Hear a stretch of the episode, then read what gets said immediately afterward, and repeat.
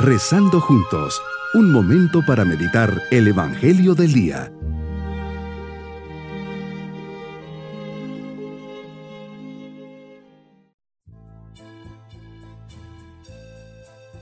Les saludo en este día jueves de la tercera semana de Pascua, siempre en oración y bajo la mirada de Dios. Cristo ha resucitado, aleluya.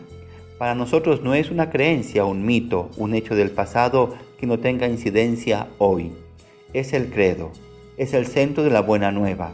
Esta afirmación es lo que llevó al martirio a la mayoría de los apóstoles, a los de ayer y a los de hoy, a los que descansan bajo criptas y tumbas desde hace siglos y a los que aún luchamos proclamando esta fe de vida. Meditemos en el Evangelio de San Juan capítulo 6 versículos 44 al 51. Señor, dices a los judíos, nadie puede venir a mí si no lo atrae el Padre que me ha enviado, y a ese yo lo resucitaré el último día. Está escrito en los profetas, todos serán discípulos de Dios, todo aquel que escucha al Padre y aprende de Él, se acerca a mí, nos dices. No es que alguien haya visto al Padre, fuera de aquel que procede de Dios, ese sí ha visto al Padre. Yo les aseguro, el que cree en mí tiene vida eterna. Yo soy el pan de vida. Sus padres comieron el maná en el desierto y sin embargo murieron.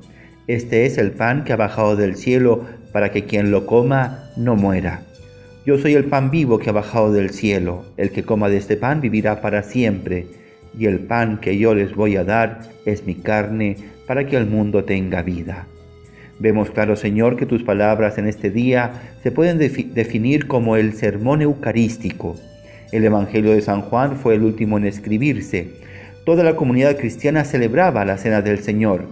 Juan omite el relato de la institución eucarística, pero recoge una serie de instrucciones que tú habías dicho sobre el significado de lo que la comunidad ya celebraba y con ellas ha construido esta magnífica catequesis sobre la Eucaristía. En este sermón haces pasar a la comunidad del pan que necesita para vivir. Pan común, maná, al pan que da la vida, la vida eterna, al pan que hace posible esa vida que no termina. Esto no significa que desprecia la comida del cuerpo. De hecho, primero alimentas a la comunidad físicamente y después espiritualmente. Tu cuerpo y tu sangre son verdadera comida. Es una comida como la que comieron junto al lago. La comida del pan alimenta el cuerpo, la Eucaristía el espíritu.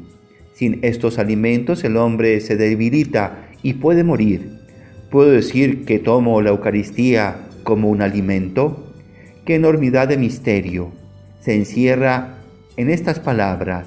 El pan que yo daré es mi carne para que el hombre que coma de él no muera.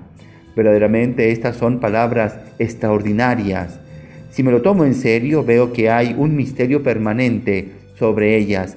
Para meditar estas hermosas y desconcertantes palabras que diriges y no ponerles nuestro realismo tajante, es necesario que nos sentemos y nos pongamos en oración y profunda disposición al Señor. Solo en una disposición de humildad y de docilidad al Espíritu podemos acercarnos al misterio de tu presencia en tu Eucaristía. En los versículos anteriores al Evangelio de hoy percibes la murmuración, la gente desconfía y hostil y le dices, no murmuréis entre vosotros. Nadie puede venir a mí si el Padre que me ha enviado no lo atrae, y yo lo resucitaré en el último día. Sigues diciendo que todos seremos enseñados por Dios, y si acogemos tu enseñanza, terminaremos entendiendo. Es mi Padre quien les da el verdadero pan del cielo. Por lo tanto, la Eucaristía ha sido querida y pensada por el Padre, para estar siempre así, cerca del hombre, y así contemplo y admiro este gran gesto de amor de Dios. Tus palabras y tus enseñanzas son el pan bajado del cielo que el Padre Celestial nos ha procurado y que será por el misterio pascual el que dará vida verdadera al hombre y al mundo. Y la vida verdadera es esa vida sobrenatural que nos mereciste Jesús y que transforma toda la existencia. Pienso, Señor, En ese pan que en cada consagración eres tú mismo, ofreciéndote de nuevo al Padre por cada uno de nosotros, y aunque nunca llegare a comprender el misterio, me arrodillo ante tanto amor con asombro, pidiendo a Dios me dé cada vez más la capacidad de unión y de agradecimiento. María, enséñame a coger con sencillez y humildad todo lo que sobrepasa mi pobre entendimiento y a vivir de la fe en Jesucristo. Mi propósito en este día es dedicar un rato sereno de mi día a leer la Sagrada Escritura y a buscar en ella al Hijo en la medida en que el Padre me lo quiera mostrar. Mis queridos niños, Jesús es el pan vivo que ha bajado del cielo. Quien lo recibe tendrá vida eterna. Que en cada comunión que hagamos sintamos la presencia de Jesús, que me abre las puertas del cielo, me da su compañía y con él siempre me siento en paz y seguro y nos vamos con su bendición. Y la bendición de Dios Todopoderoso, Padre, Hijo y Espíritu Santo, descienda sobre todos nosotros. Bonito día. Hemos rezado junto con el Padre Denis Doren, Legionario de Cristo.